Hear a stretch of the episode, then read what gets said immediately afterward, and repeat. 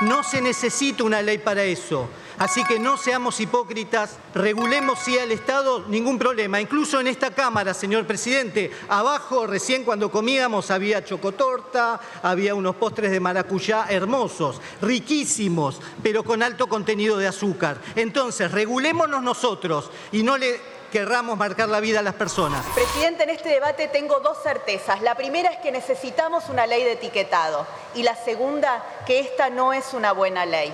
No es una buena ley porque de todos los sistemas posibles eligió el que le brinda menos información a los consumidores.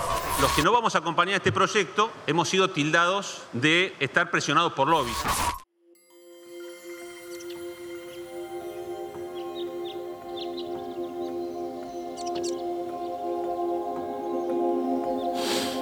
Respiremos hondo e imaginemos por un segundo que existe un mundo donde los intereses de unos pocos no joden al resto de la humanidad.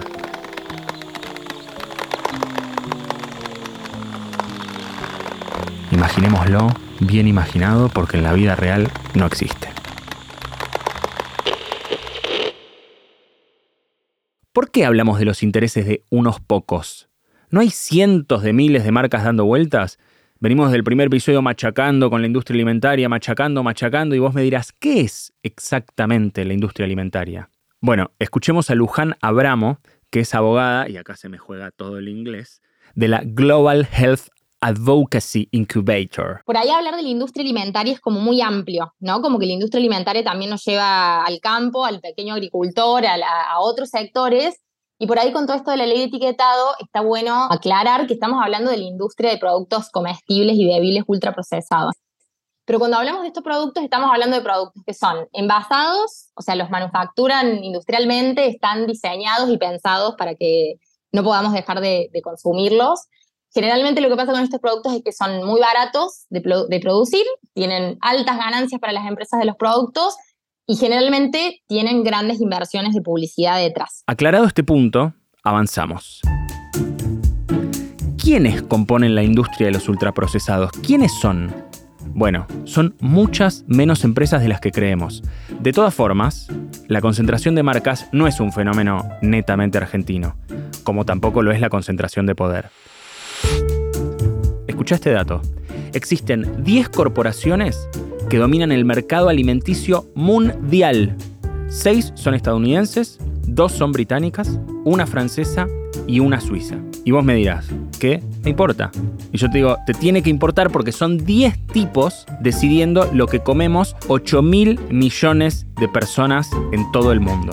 Entonces, estos grandes holdings tienen capacidad de imponer su producción, sus recetas, sus productos, con toda la fuerza de la ciencia, con toda la fuerza de la economía y, con toda la fuerza de la política, porque hacen lobby para todo.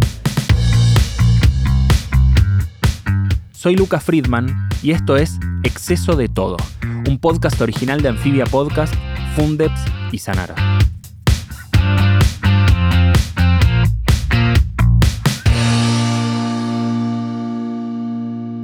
Episodio 3. ¿Lobby estás? Repasamos entonces. La concentración de la industria lo que hace es que todos nosotros, en todo el mundo, comamos más o menos lo mismo. Ya te hablé de eso que llamábamos la dieta global, ¿te acordás?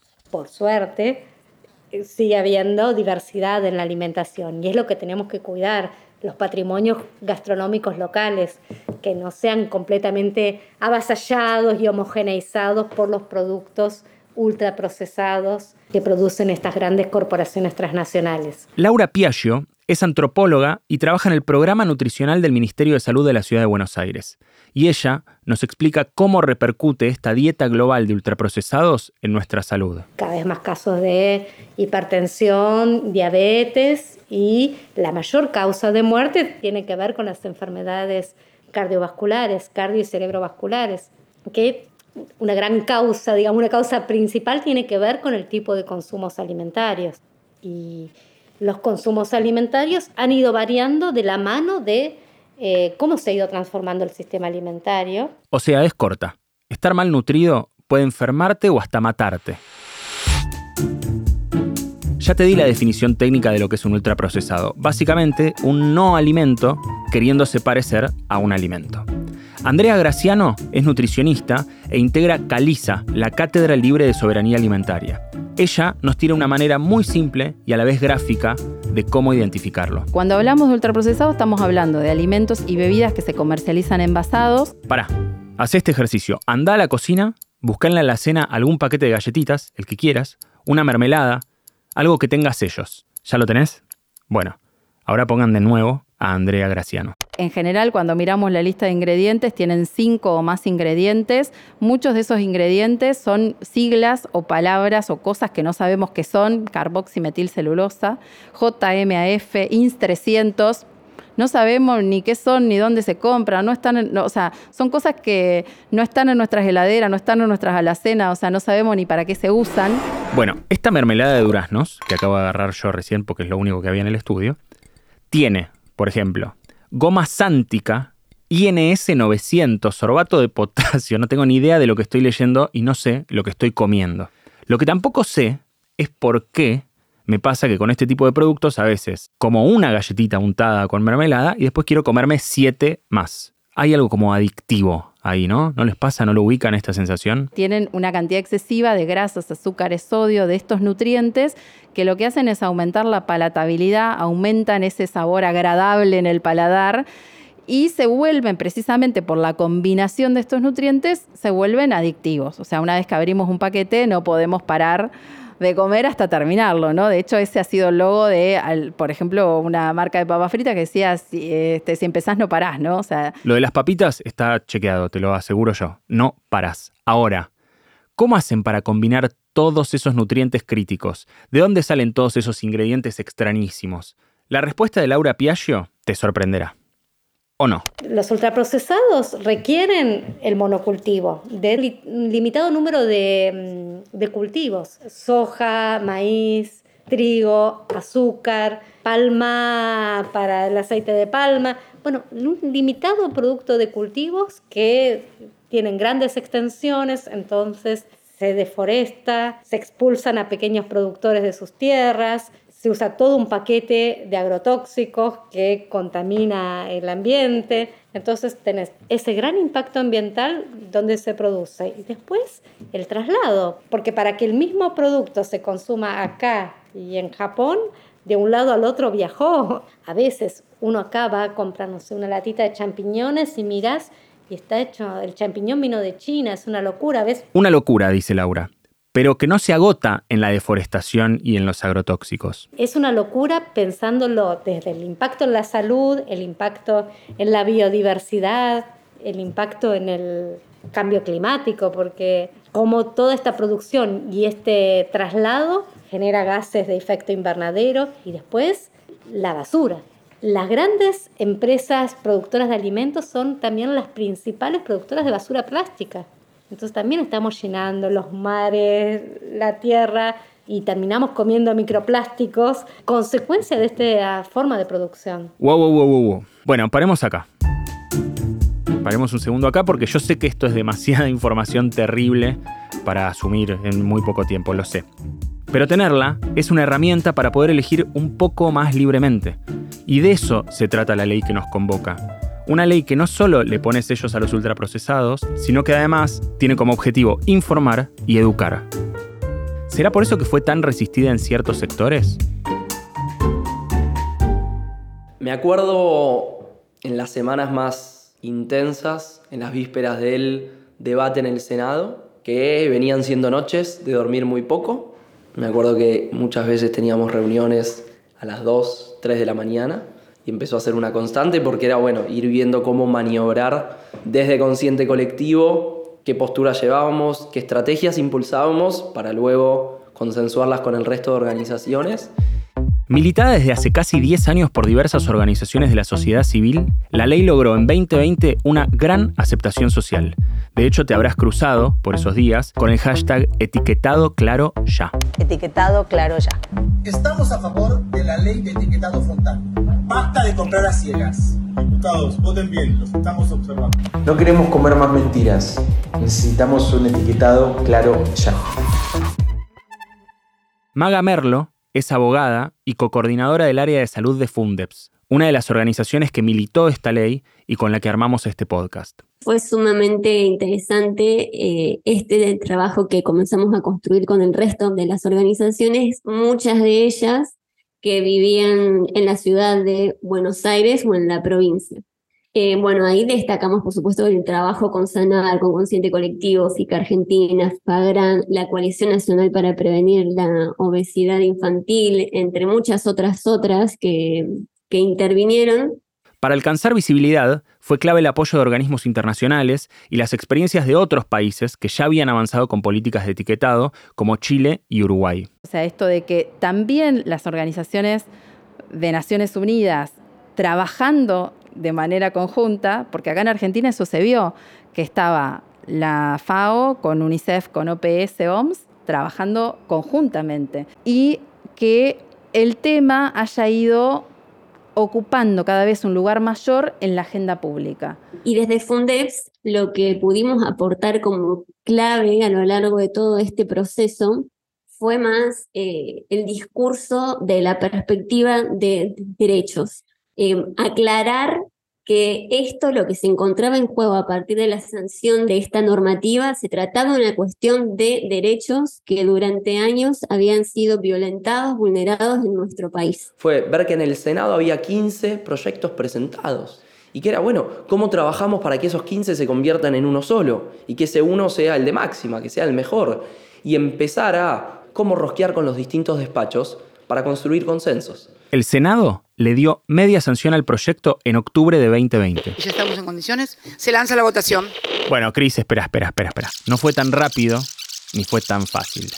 Hemos tenido que salir de un momento al otro porque nos enteramos que una empresa muy famosa de bebidas azucaradas se había tomado eh, la licencia de, de, enviar un modelo de, de ley tachada con las cosas que no les gustaban y las propuestas por parte de la ley. Nos llegó un mensaje desde adentro del Senado que era, che, Coca-Cola logró cambiar el eje del proyecto de ley que tenía que ver con el perfil de nutrientes de la OPS, Organización Panamericana de la Salud. Momento, vamos a hacer ahora un doble clic. Vamos a abrir en la carpeta que se llama Perfiles de Nutrientes de la Organización Panamericana de la Salud. Andrea Graciano, ¿nos explicas? Traducido, esto quiere decir, ¿a qué producto les vamos a colocar los sellos? ¿Cómo yo establezco cuáles son los límites a partir de los cuales este producto tiene exceso en azúcares o tiene exceso en grasas o tiene exceso en sodio? Eso es el modelo de perfil de nutrientes, es qué criterios tengo en cuenta para definir a qué producto le corresponde colocar un sello o no. Y esta ley se basa en el perfil de nutrientes de la Organización Panamericana de la Salud, que es el mejor modelo de perfil de nutrientes que hoy existe. Una de las sugerencias que había realizado Coca-Cola, ojo, no fue la única industria, esto fue una demanda de la Copal, fue una demanda, podríamos decir, de la Big Food, de la gran industria alimentaria, que es la que produce estos productos ultraprocesados, es modificar el sistema de perfil de nutrientes. No hubo con qué darle al perfil de nutrientes y hoy es el que rige qué y cuántos sellos van en cada paquete. Vale aclarar que esta no fue la única acción para frenar la aprobación de la ley. Lo que se ha visto en distintos países que buscan avanzar con políticas públicas regulatorias es que lo que intentan en primer lugar es demorar que se apruebe la regulación. Luego, si se avanza con una política regulatoria, por ejemplo, si se aprueba una ley, intentan interferir para demorar su implementación, ¿sí? Lo que tratan de hacer en el medio y es argumentar respecto al por qué la necesidad de demorar, ¿no? Se van a, y ahí empiezan a desviar, ¿no? Eh, van a aumentar los costos, esto va a disminuir las ventas, va a aumentar el desempleo, va a haber pérdida de trabajo. Empiezan a desviar el foco del problema, empiezan a decir, no, el problema no es la alimentación, el problema es la actividad física, es que la gente está muy inactiva. O sea, lo llevan todo al ámbito de la responsabilidad individual. La industria alimenticia durante el proceso de sanción se valió muchísimo del lobby, del lobby permanente en tomadores de decisión que en ese momento eh, eran los legisladoras y las legisladoras nacionales.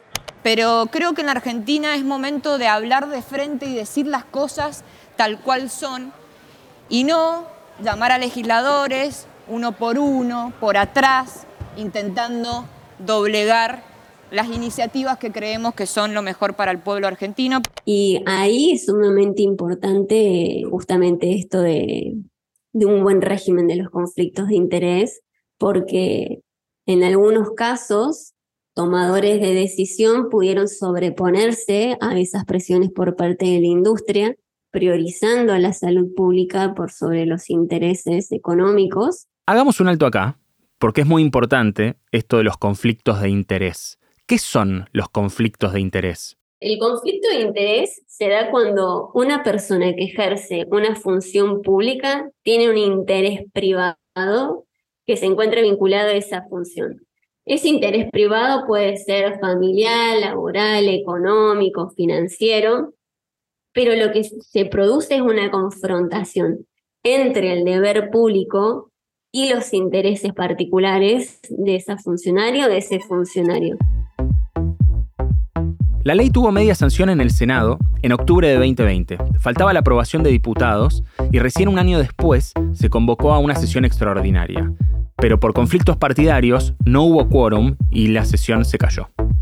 Así, la ley de promoción de la alimentación saludable estuvo a punto de perder estado parlamentario, es decir, casi se vuelve a foja cero.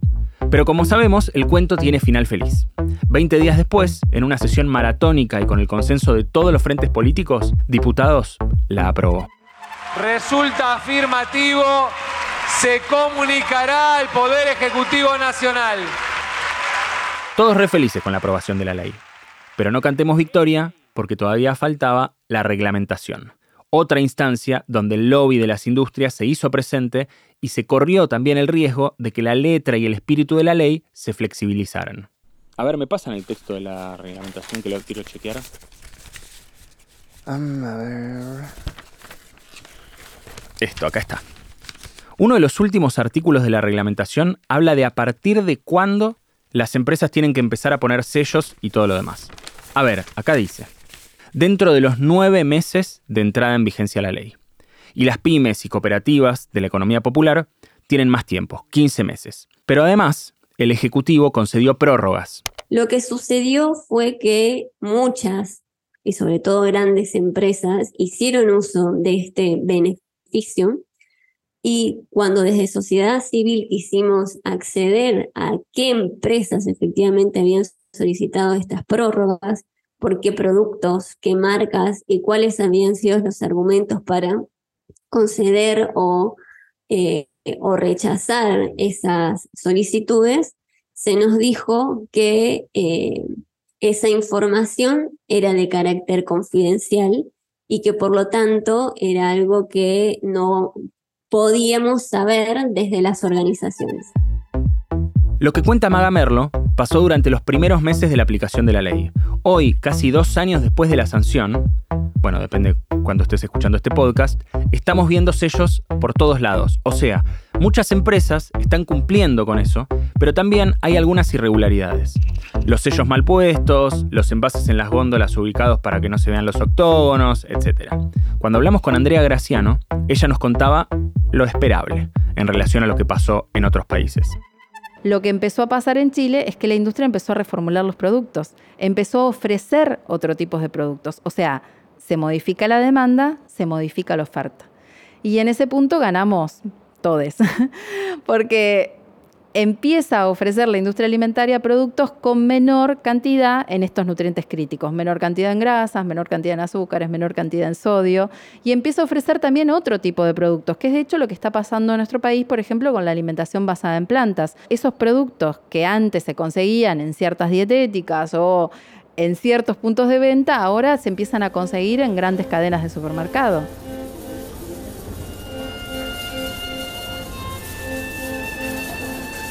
Bueno, ahora les voy a contar una historia que es un disparo al corazón, es una historia de amor demoledora que termina con un final horrible, que es que yo todos los días desayuno tostadas con queso crema. Y yo siempre flasheé que el queso crema que yo compraba, como era verde, de paquete verde, siempre pensé que, que era light. Bueno, resulta que aparecieron los sellos y mi corazón se estrujó y lloré, me arrodillé en la góndola de los lácteos y me puse a llorar y dije, no, ¿cómo que no eras light? Todos estos años mintiéndome. Bueno, resulta que no era light. En esos productos que percibíamos como saludables es donde más impacto genera. Porque de golpe empezamos a encontrar que esa mermelada BC, ah, ¿cómo? Pero entonces tiene azúcares. Que hay un montón de personas que dicen, ay, era obvio, la mermelada se hace con, con fruta y azúcar. Bueno, pero hay un montón de personas que no saben que en realidad cuando dice light, lo que quiere decir nuestro código alimentario argentino es que tiene un poco menos que la versión tradicional y que ese poco menos ni siquiera es, por ejemplo, de calorías, que cuando un producto dice light puede ser que sea light en sodio y que en realidad tiene menos sodio que la versión original, lo que tampoco significa que sea bajo en sodio. Y así es como hemos sido engañados. La cosa es que al lado de los quesos untables con sellos, ahora hay una misma marca pero sin sellos. Y por supuesto que empecé a elegir ese. Y después me enteré que obviamente la marca hizo un cambio de fórmula para que podamos tener un producto sin sellos. Y con algunos productos eso está pasando. Tenemos ley. Y con la información en la mano podemos elegir un poco mejor cómo comprar y cómo comer. Pero como ya venimos informados de todo el podcast, tampoco es que las acciones individuales llevarán necesariamente al éxito.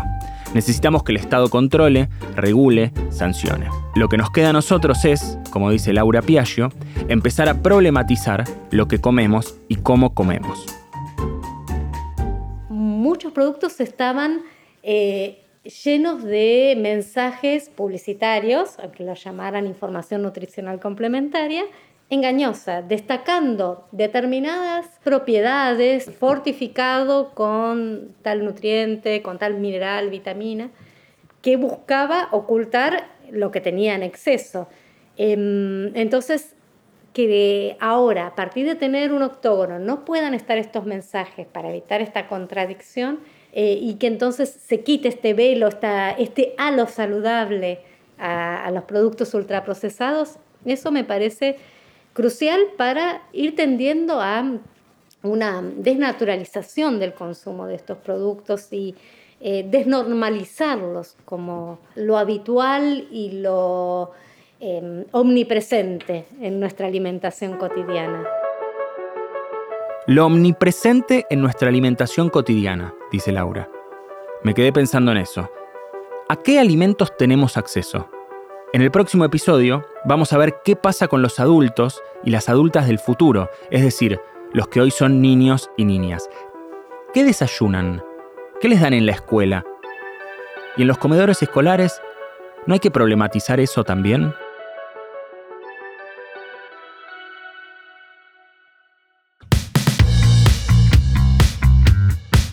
Exceso de todo es una producción original de Fundeps, Sanar y Amphibia Podcast.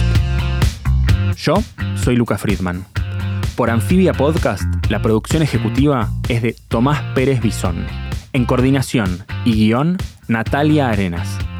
En producción periodística, Lucila Lopardo. Diseño de sonido, Mateo Corrá. Supervisión de diseño y comunicación, Vera Ferrari. Identidad visual, Florencia Buraski. Dirección de arte, Sebastián Angresano. Dirección Revista Anfibia, Cristian Alarcón. Administración, Nazarena Rodríguez. Fundeps es una fundación cordobesa que desde 2009 trabaja para que se garanticen los derechos humanos.